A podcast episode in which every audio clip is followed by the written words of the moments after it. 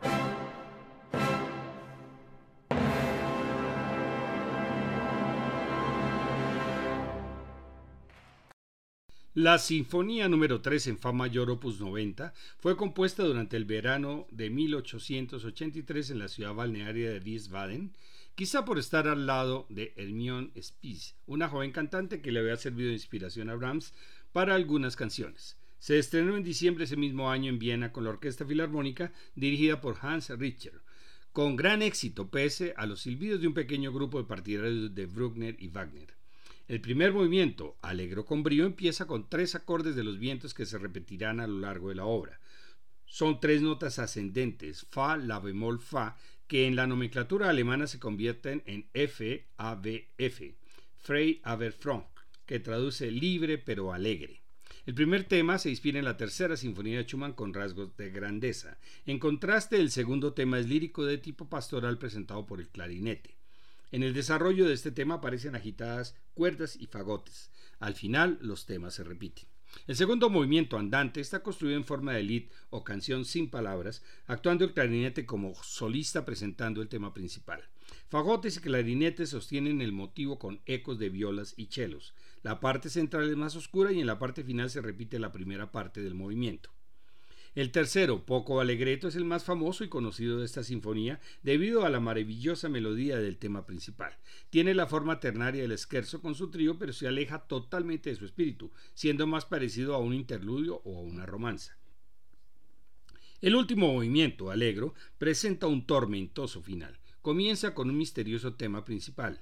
En contraste, el segundo tema es alegre y rítmico. El desarrollo se basa en temas cortos que van cambiando y llevando al clímax de la obra.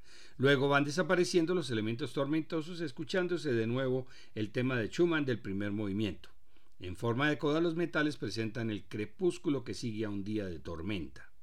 Estos comentarios son de Historia de la Sinfonía de Frances Serracanta. Escuchemos nuevamente a la orquesta de la radio de Frankfurt dirigida por Andrés Orozco Estrada en la tercera sinfonía de Johannes Brahms.